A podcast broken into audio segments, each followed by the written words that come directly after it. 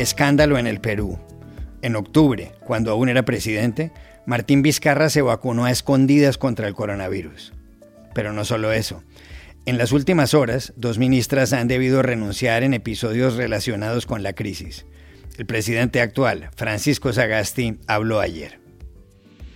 La lucha que venimos dando sin cuartel contra la pandemia en el Perú nos demuestra que además de tener que enfrentar a un virus letal, también hemos tenido que enfrentar problemas internos de algunos funcionarios públicos que antepusieron sus intereses personales por encima del bien común. Como a la mayoría de peruanos me siento indignado y como anuncié ayer, ya está en marcha el proceso de investigación para sancionar a quien nos corresponda. A menos de dos meses para las elecciones presidenciales, ¿qué consecuencias políticas arroja este escándalo? Hablamos en Lima con la conocida periodista peruana Drusila Sileri. El sábado, el Senado de Estados Unidos absolvió a Donald Trump del cargo de incitación a la insurrección. Era el segundo impeachment contra el expresidente. ¿Qué viene ahora para Trump desde el punto de vista político? Se lo preguntamos a Amanda Mars, corresponsal jefe en Washington del periódico El País de Madrid, que ha cubierto todo el proceso. En la Argentina acaba de morir Carlos Menem, que gobernó a ese país entre 1989 y 1999 neoliberal, seguidor del consenso de Washington, en su gobierno se produjeron dos atentados contra Israel y los judíos, jamás aclarados del todo. También hubo procesos por corrupción. ¿Qué representa hoy su figura? Llamamos a Luis Tonelli, profesor titular de Política Argentina de la Universidad de Buenos Aires. Hola, bienvenidos a El Washington Post. Soy Juan Carlos Iragorri, desde Madrid.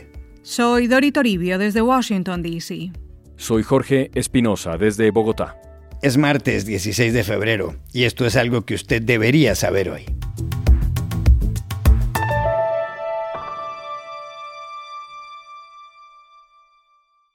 Días convulsos han vivido los peruanos desde el viernes de la semana pasada, cuando la ministra de Salud, Pilar Macetti, se vio forzada a renunciar a su cargo para ser sustituida por Óscar Ugarte. La causa, la sorpresiva noticia según la cual en octubre el entonces presidente Martín Vizcarra se vacunó en secreto contra el coronavirus.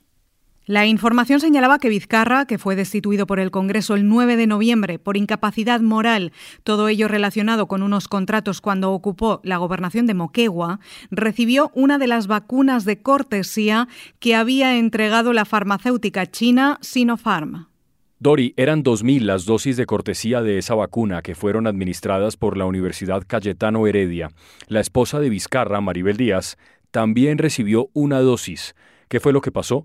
En las últimas horas el expresidente explicó que se trataba de unas pruebas científicas. ¿Cuál fue el motivo para no decirlo antes? Era el de no interferir en el proceso del ensayo de la fase 3 de la vacuna, considerando que varios laboratorios en otros países lo venían realizando a la par. En su pronunciamiento ayer, Vizcarra procuró darle la cara a un país donde hay 1.200.000 contagiados y en el que la pandemia se ha cobrado 43.000 vidas humanas. Soy ahora consciente que debí informar al país de ello, más aún en mi condición de jefe de Estado. Asumo como siempre lo he hecho, asumo mi responsabilidad en ese sentido y por el respeto que merecen los ciudadanos de mi país, pido disculpas sinceras a los peruanos y peruanas por no haber informado de ese hecho en ese momento. Hay quienes dicen que varios funcionarios del gobierno de Vizcarra también se vacunaron a escondidas, pero eso no fue todo. El domingo, en medio del escándalo, la ministra de Relaciones Exteriores, Elizabeth Astete, dimitió después de aceptar que se había puesto la primera dosis de la vacuna el 22 de enero, sin decirle a Sagasti, su jefe. El Perú se encuentra a menos de dos meses de las elecciones presidenciales. ¿Qué implicaciones puede tener este escándalo, este vacuna gate, como lo llaman algunos, de cara a ese 11 de abril? Para saberlo, llamamos a Lima a la conocida periodista Drusila Sileri. Bueno, yo diría que en cuanto a implicancias políticas es agravar mucho más las que ya tenemos, una desesperanza total. Yo creo que vivimos una constante, un susto bipolar constante los peruanos, ¿no? En, cuanto a la clase política. Por un lado sentimos emoción, que bueno, llegan las vacunas, al día siguiente furia porque han sido utilizadas por algunos funcionarios, ¿no? O sea, se suma a la gran desconfianza casi endémica que estamos viviendo en nuestro país en cuanto a la clase, clase política y los políticos. ¿No? Las elecciones son ahora mismo en abril. Yo no creo que las encuestas que hacen semanalmente nos pintan la foto del momento. No es posible que tengamos pues casi quíntuples empates cuando ningún candidato pasa del 12%. Uno conversa con eh, personas de manera cotidiana y nadie en realidad tiene un candidato, nadie votaría por ninguno, ¿no? Entonces, nada concuerda en este país, las encuestas no concuerdan, las cifras de la pandemia no concuerdan entre las cifras mismas de dos organizaciones diferentes del gobierno las vacunas, nos vamos enterando que pues este presidente que dejó el cargo con 80% de aprobación, que nunca hace muchísimos años no ha habido un presidente que deje por una vacancia el 80, con 80% de aprobación, resulta que él se puso la vacuna, no solo él, la esposa, ahora sabemos que 50 por lo menos funcionarios de su gobierno también. Y sale ahora último lo que has comentado, lo de la canciller, que en este gobierno de Sagasti también eh, se puso la vacuna, ha tenido que rodar su cabeza la que estaba eh, justamente negociando el tema de las vacunas. Entonces, sí, para Sagasti complicadísima la situación, para los peruanos mucho peor, peor y nosotros lo que vivimos siempre en los veranos acá es unas lluvias potentes, muy fuertes en la sierra, unos deslizamientos de tierra que arrasan ¿no? con ciudades, con pueblos, con todo estamos viviendo un huaico, ¿no? Se les llama huaico, estamos viviendo un huaico de desconfianza, de, desesperanza eh, política de nuestro país y tenemos pues tan solo unas semanitas para tener que escoger a alguien que lo conduzca. Básicamente esa es la situación.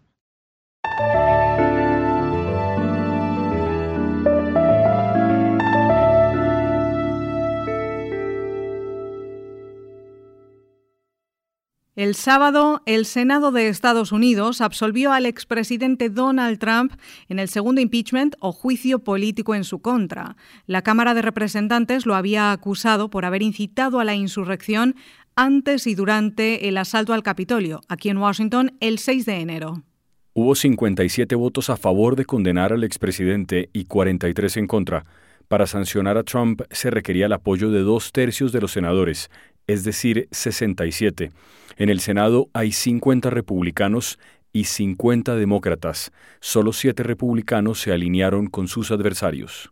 La presidenta de la Cámara de Representantes, la demócrata Nancy Pelosi, una de las figuras políticas que querían la condena de Trump, dijo que lo visto en el Senado era un grupo de republicanos cobardes que tuvieron miedo de defender y respetar la institución en la que sirven.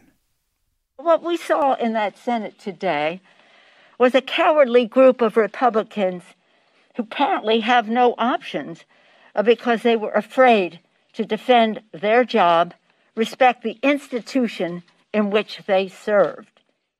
Uno de los tradicionales aliados de Trump en el Senado, el jefe de la bancada republicana Mitch McConnell, fue duro con el expresidente. Para empezar, dijo que no hay duda de que Trump es práctica y moralmente responsable de haber provocado el asalto del 6 de enero.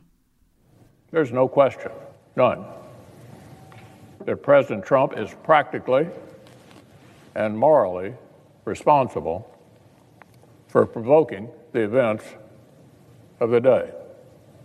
No question about it.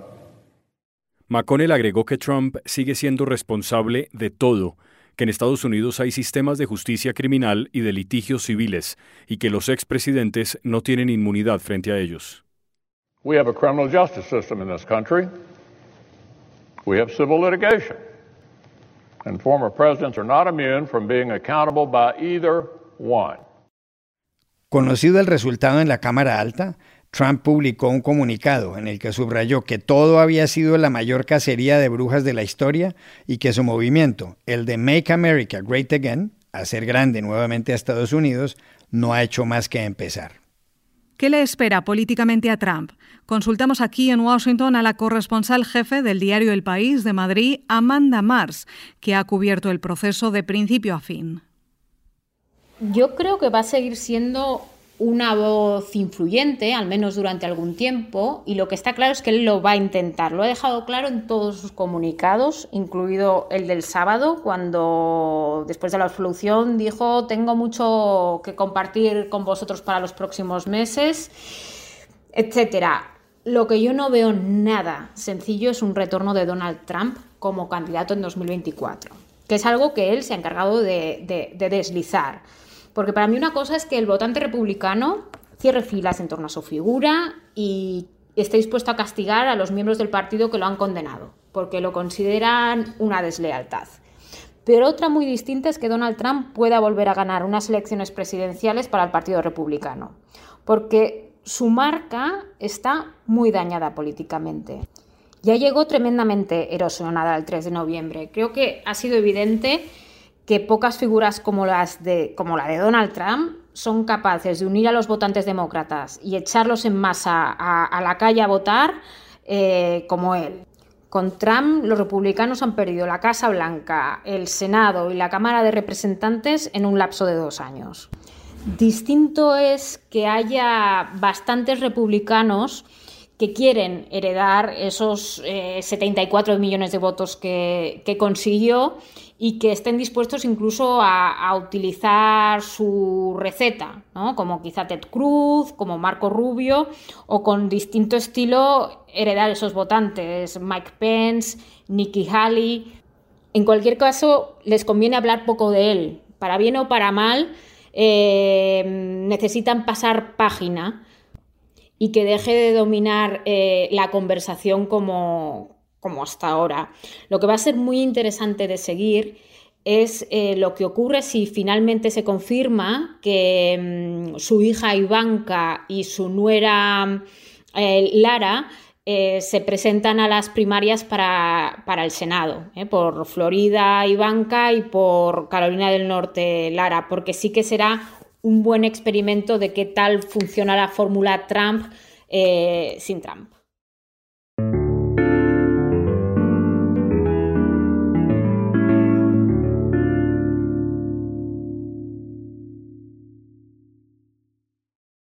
Carlos Menem, que gobernó a la Argentina prácticamente toda la década de los 90, murió el domingo en Buenos Aires. Una infección urinaria había precipitado su hospitalización en el Sanatorio de los Arcos el 15 de diciembre. Su salud se complicó por una crisis cardíaca. Menem tenía 90 años. Había nacido en Anillaco, en la provincia de La Rioja, en un hogar de padres sirios de religión musulmana. Él se convirtió más tarde al cristianismo, estudió Derecho en la Universidad Nacional de Córdoba y militó desde joven en el peronismo. A principios de los 70 fue elegido gobernador de su provincia natal, pero después vino la dictadura militar que ordenó su detención. Restablecida la democracia, Menem, ya con las enormes patillas que lo caracterizaron, volvió a ser elegido para su antiguo cargo en La Rioja. A finales de los 80, cuando terminaba el gobierno de Raúl Alfonsín, se lanzó a la presidencia. De sus discursos se recuerdan consignas como por los niños pobres que tienen hambre, por los niños ricos que tienen tristeza, y síganme, no los voy a defraudar.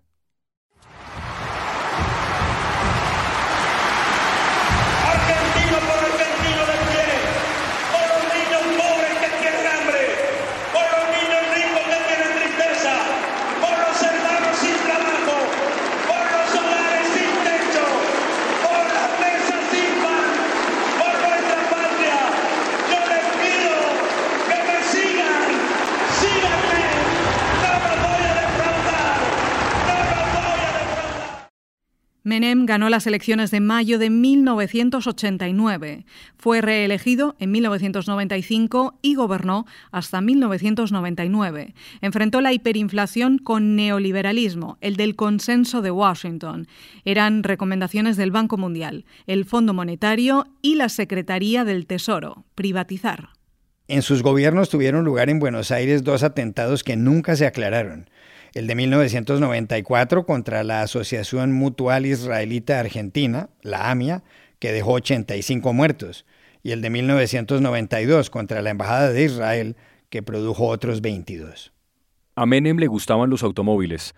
En 1991, un empresario italiano que buscaba una concesión estatal le regaló una Ferrari Testarossa que él condujo a 190 kilómetros por hora en una autovía sin tráfico.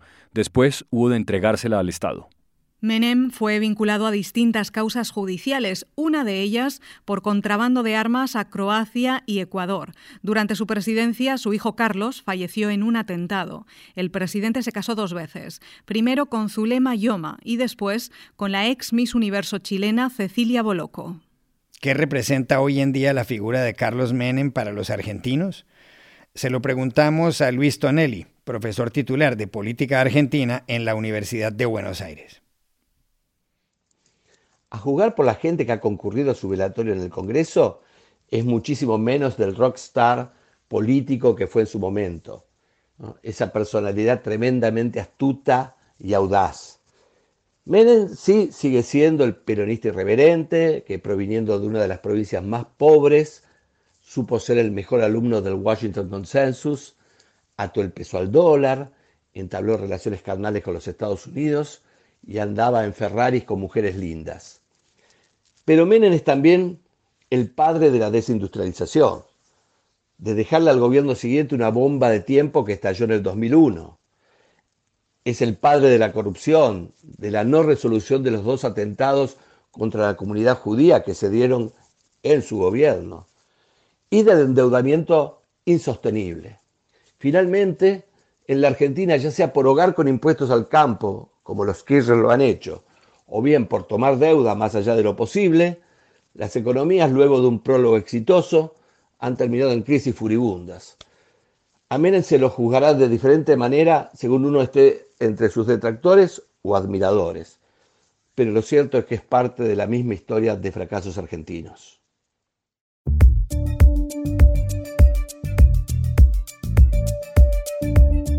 Y estas son otras cosas que usted también debería saber hoy.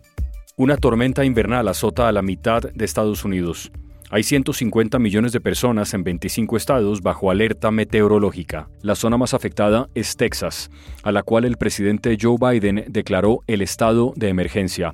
La ola de frío y nieve en ciudades como Houston y San Antonio ha hecho desplomar las temperaturas hasta los 15 grados bajo cero, algo inusual en esos centros urbanos. Al momento de grabar este podcast, más de 2.600.000 personas se habían quedado sin electricidad debido a la alta demanda y las autoridades les piden a los ciudadanos que no viajen para evitar los peligros en la carretera. La Organización Mundial del Comercio tendrá por primera vez en su historia a una mujer en la dirección general. Se trata de la nigeriana Ngozi Okonjo-Iweala, de 66 años. Su periodo empezará el 1 de marzo e irá hasta el 31 de agosto de 2025. Su currículum refleja mucha experiencia, graduada con honores en la Universidad de Harvard y con una especialización en el Instituto Tecnológico de Massachusetts, MIT, por sus siglas en inglés. Okonjo-Iweala trabajó 25 años en el Banco Mundial. Larry, el gato de la residencia oficial del primer ministro británico, cumplió ayer 10 años como el encargado de ahuyentar ratones y ratas en el número 10 de Downing Street en Londres. Fue justamente el 15 de febrero de 2011 cuando el entonces jefe del Ejecutivo, el conservador David Cameron, llevó a Larry a esa casa tras adoptarlo en la London's Battersea Dogs and Cats Home y de darle el título de Chief Mouser to the Cabinet Office. En inglés, así son los títulos. Las crónicas de la capital británica señalan que Larry ha trabajado lealmente para tres primeros ministros, Cameron, Theresa May y Boris Johnson. Y aquí termina el episodio de hoy de El Washington Post, El Guapo. En la producción estuvo Cecilia Favela.